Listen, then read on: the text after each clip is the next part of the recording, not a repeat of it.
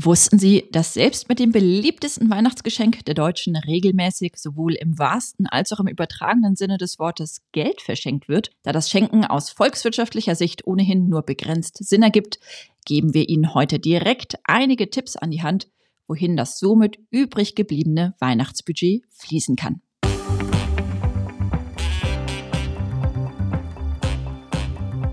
Herzlich willkommen zu einer neuen Folge Carstens Corner, dem Podcast rund um Economics, Events und Entscheidungen. Mein Name ist Inga Fechner und ich freue mich sehr, meine Kollegin Franziska Biel am Mikrofon begrüßen zu dürfen. Hallo Franziska. Hallo Inga. Franziska, Weihnachten steht vor der Tür. Nur noch ein paar Wochen, dann ist schon wieder das große Event des Jahres da. Da geht's um Weihnachtsbäume, ums Essen, um Schokolade und natürlich auch um die Geschenke. Und all das hat ja Auswirkungen auf die Wirtschaft. Aber da sah es ja in den letzten Monaten nicht so rosig aus. Was erwartet der Einzelhandel also in diesem Jahr? Was wird für Geschenke ausgegeben und was wird überhaupt gekauft? Genau, das Weihnachtsgeschäft ist normalerweise wirklich für den Einzelhandel ähm, ja eine, eine furchtbar wichtige ähm, und umsatzstarke Zeit im Jahr. Ähm, du hast eben schon gesagt, in den letzten Monaten sah es leider nicht ganz so rosig aus. Ähm, das spürt natürlich auch der Einzelhandel und ähm, ja, diese, dieser schwache Konsum, der stoppt leider, muss man sagen, aber der stoppt nun mal nicht. Ähm, fürs Weihnachtsgeschäft, ne? Oder beziehungsweise der zieht leider nicht extrem an, nur aufgrund des Weihnachtsgeschäfts. Ähm, es gibt immer Umfragen von verschiedensten ähm, Unternehmen zum Weihnachtsgeschäft, wo eben gefragt wird, wie viel wird denn durchschnittlich pro Kopf für Weihnachtsgeschenke ausgegeben. Ähm, und da gibt es auch eine Umfrage von der Beratungsgesellschaft EY und die kommen zu dem Ergebnis, dass in diesem Jahr durchschnittlich 250 Euro pro Person für Weihnachtsgeschenke ausgegeben werden. Ich finde, das klingt gar nicht so wenig. Ähm, wenn man sich jetzt aber mal die Zeitreihe anguckt, also wie viel so in den vergangenen Jahren ausgegeben wurde, dann ist das tatsächlich ähm, ein ziemlicher Rückgang. Also es ist tatsächlich der niedrigste Wert seit 2014. Ähm, es sind zwei Euro weniger als im Jahr 2022 und tatsächlich 31 Euro weniger als noch im Jahr 2019. Also wir sehen hier tatsächlich nach wie vor äh, die, die hohen Lebenshaltungskosten, generell die hohe Inflation. Das alles belastet natürlich den privaten Konsum. Ähm, hinzu kommen Unsicherheiten, äh, aufgrund derer man auch nicht ganz so konsumfreudig, äh, ja, auch nicht ins Weihnachtsgeschäft startet. Und dementsprechend, äh, dadurch kommt eben dieser niedrige, äh, sag ich mal, Geschenke. Budgetplan pro Person zustande. Und das zeigt sich natürlich auch in den Prognosen fürs Weihnachtsgeschäft. Also fürs gesamte Weihnachtsgeschäft für die Monate November und Dezember ähm, rechnet der Handelsverband Deutschland damit, dass das diesjährige Weihnachtsgeschäft dem Einzelhandel ein nominales Umsatzplus zwar bringt von 1,5 Prozent, aber Achtung, nominal, das heißt, es ist nicht um die Inflations und nicht um die Inflation bereinigt. Und wenn man das dann macht, also sprich preisbereinigt, dann ist das im Vergleich zum Vorjahr ein Minus von 5,5 Prozent. Also ein sehr deutlicher Rückgang. Heißt, die Inflation haut immer noch ordentlich rein. Aber was wird denn überhaupt gekauft? Ja, tatsächlich ähm, weiß ich nicht, ob du vielleicht das auch so siehst. Ähm, ich finde, persönlich, meine Lieblingsgeschenke sind es nicht, aber ähm, die Deutschen verschenken am aller, allerliebsten Geschenkgutscheine und Geld. Äh, das ist Platz eins. Auf Platz zwei folgen Lebensmittel und Süßwaren, dann kommen Spielwaren, ähm, dann noch Kleidung, Bücher und Kosmetik. Das sind so die Top-Kategorien, aus denen geschenkt wird. Ähm, und in ähnlicher Reihenfolge verhält es sich tatsächlich auch mit, mit dem, äh, wie viel Geld für diese Geschenke ausgegeben wird. Also tatsächlich für Gutscheine ähm, wird am meisten ausgegeben, ungefähr 52 Euro äh, durchschnittlich pro Person. Spielwaren folgen dann und dann kommen Lebensmittel und Süßwaren, dann Kleidung und dann Bücher. Ja, ich muss sagen, da ist auch alles dabei, was ich auch selber verschenke und was ich wahrscheinlich auch bekommen werde, weil Weihnachten, je älter man wird, desto mehr verliert es ja doch die Magie und man weiß ja meistens doch schon, was man bekommt. Aber äh, ich freue mich nichtsdestotrotz darüber. Aber freuen sich denn auch so generell die Befragten ähm, über ihre Weihnachtsgeschenke? Ja, es, es macht den Eindruck, als sei das Schenken äh, gar nicht mal wirklich so leicht. Äh, es gibt eine Umfrage von äh, eBay Kleinanzeigen, die ist von Anfang 2023, also es handelte sich da um eine Umfrage zu Weihnachten 2022. Ähm, und die hat eben ergeben, dass wirklich 39 Prozent der Befragten mit ihren Geschenken unzufrieden sind oder zumindest mit einem der Geschenke, das sie erhalten haben. Ähm, das ergibt auch irgendwo Sinn, ja, weil ähm, es gibt ja auch Untersuchungen, die zeigen, dass das Geschenk, was ich jetzt persönlich auch nicht wirklich toll finde, also Geschenkgutscheine und Geld, aber tatsächlich aus volkswirtschaftlicher Sicht die einzig ich sag mal, guten, effizienten Geschenke sind. Weil der Beschenkte erhält einen Geldwert, sagen wir 50 Euro, was eben dieser durchschnittliche Betrag ist, der für Gutscheine ausgegeben wird. Und diese 50 Euro sind für den Beschenkten 50 Euro. Ne?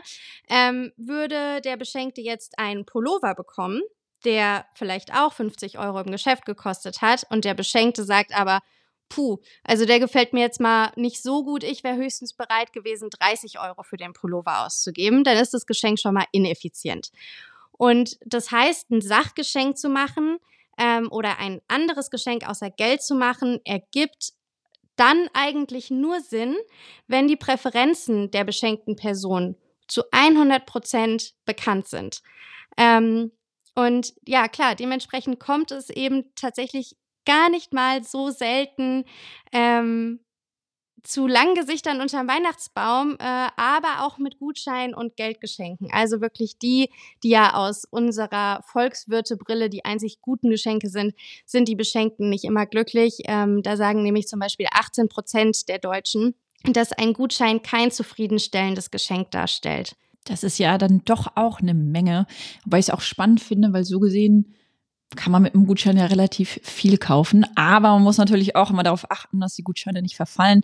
Da vielleicht der Hinweis von uns für alle Verbraucher, drei Jahre ab Ausstellungsdatum hat man Zeit und dann verfällt der Gutschein.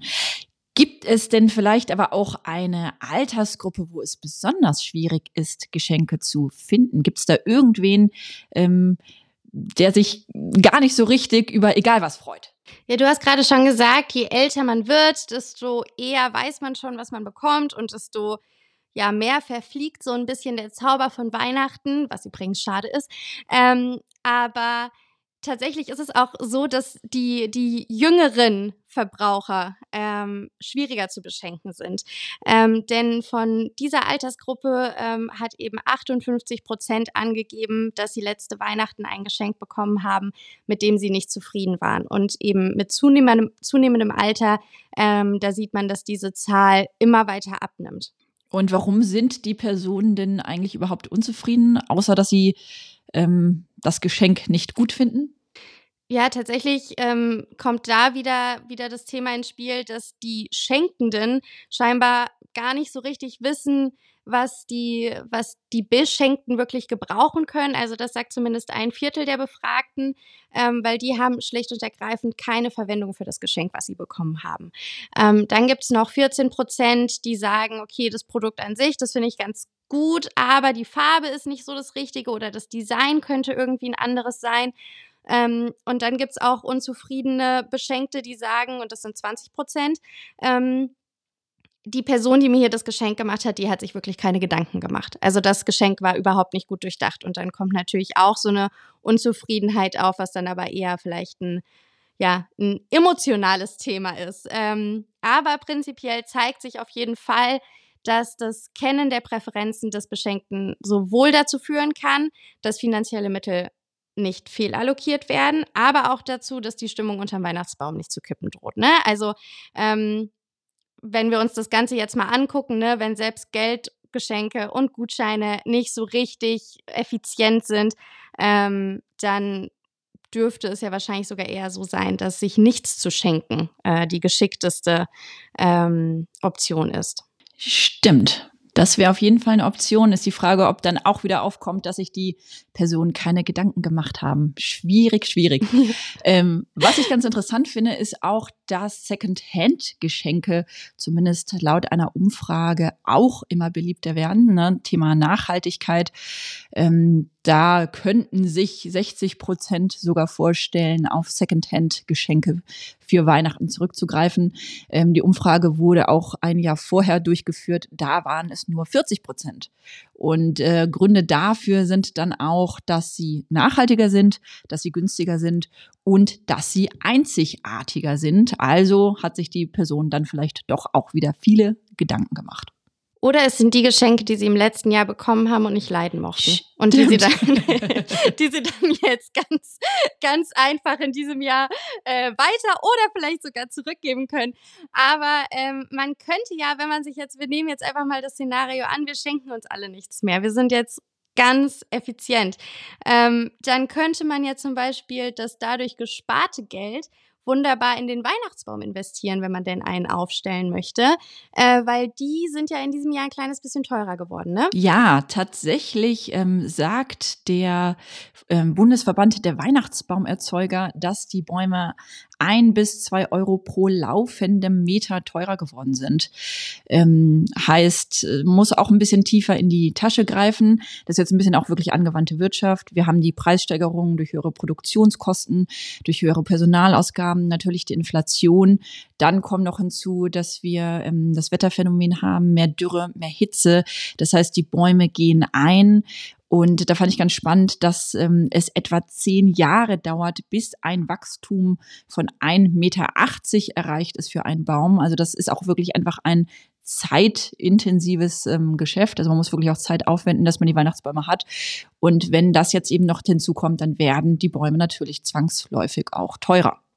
Und nicht nur für den Weihnachtsbaum wäre dann ein bisschen mehr übrig, sondern tatsächlich ja vielleicht auch für, äh, für Lebensmittel. Ähm, etwas, was ja auch zur Weihnachtszeit keine geringe Rolle spielt, sind ja äh, Süßigkeiten. Äh, ne? Wir hatten gestern ähm, Nikolaus, also am Mittwoch, und ähm, ja, da werden ja auch etliche Schoko-Nikoläuse äh, verschenkt und gekauft. Ähm, wie wie sieht's denn damit in diesem Jahr aus? Ja, ich finde die Zahlen immer beeindruckend. Ähm, wir haben uns ein bisschen mal die Schokolade uns angeguckt und da hat die deutsche Süßwarenindustrie 167 Millionen Schoko-Nikoläuse und Schoko-Weihnachtsmänner in Deutschland äh, produziert, zumindest laut Umfrage des Bundesverbands der deutschen Süßwarenindustrie. Das ist ein leichtes Minus von einem Prozent gegenüber dem Vorjahr, aber doch eigentlich relativ stabil. Und äh, fast zwei Drittel werden dabei ähm, für den deutschen Lebensmittelhandel aufgewendet. Also die gehen an die Kaufhäuser, gehen an den Fachhandel in Deutschland und ein Drittel, das sind dann 62 Millionen Stück, werden ähm, exportiert, da vor allem zu den europäischen Nachbarstaaten, aber auch nach Großbritannien, Kanada und in die USA. Und was ich dann auch immer wieder ganz cool finde, in die Destinationen, wo es doch eher sommerliche Temperaturen hat, und zwar nach Australien, Neuseeland und Südafrika. Und da ist auch wieder ähm, Stichpunkt Nachhaltigkeit ganz äh, spannend, denn da gibt's eine ordentliche Steigerung. Ähm, denn immer mehr Weihnachtsmänner enthalten ähm, nach Nachhaltigkeitsstandards zertifizierten Kakao. Und äh, da gab es 2022 einen Anteil von 81 Prozent. Und bei der ersten Erhebung 2011 lag dieser Anteil nur bei drei Prozent. Also da gibt es wirklich eine immense Steigerung, was Nachhaltigkeitsstandards angeht, also nachhaltig nachhaltig zertifizierten Kakao angeht. Und was ich mir noch angeguckt hatte, ähm, fand ich auch ganz cool, so zum Weihnachtsessen. Da hatte das Statistische Bundesamt ähm, im letzten Jahr eine Statistik aufgestellt, dass ja dann auch ordentlich Rotkohl gegessen wird und Karpfen. Das war jetzt bei mir auf der Liste der Weihnachtsessen überhaupt nicht präsent, aber das scheint doch in Deutschland ein Klassiker unter den Weihnachtsessen zu sein. Da wurden in Bayern und Sachsen äh, fast drei Viertel der insgesamt 4600 Tonnen produzierten Karpfenmengen produziert. Also Karpfen anscheinend neben der Ente und vielleicht auch Würstchen und Kartoffelsalat ein Klassiker unter den Weihnachtsessen. Naja, und vor allem dann sogar ein relativ ähm, regionales Essen. Ne? Also ähm, auch da im Sinne der Nachhaltigkeit ein vielleicht gar nicht mal so ungeschicktes. Ähm, wenn wir gerade schon über die exportierten Weihnachtsmänner, äh, Schoko-Weihnachtsmänner gesprochen haben, ähm, können wir eigentlich ähm, darüber einen ganz guten Schwenk ziehen zu der aktuellen Makrowoche. Also einmal kurz weg von Weihnachten. Ähm, da freuen wir uns alle in zwei Wochen selbst mehr oder weniger unter Weihnachtsbaum. Wir werden es erleben. Ähm, aber wenn wir jetzt mal auf diese Woche zurückschauen, dann war das ja leider wieder mal eine eher enttäuschende Woche, was die Makrodaten betrifft. Ne? Also die Vermutung, ähm, dass die deutsche Wirtschaft auch im vierten Quartal nochmal schrumpfen dürfte, die hat sich in dieser Woche leider ein bisschen verstärkt. Ja, wir haben die Auftragseingänge für die deutsche Industrie bekommen und die Industrieproduktionszahlen. Und bei den Auftragseingängen haben wir fast vier Prozent weniger Bestellungen gegenüber dem Vormonat.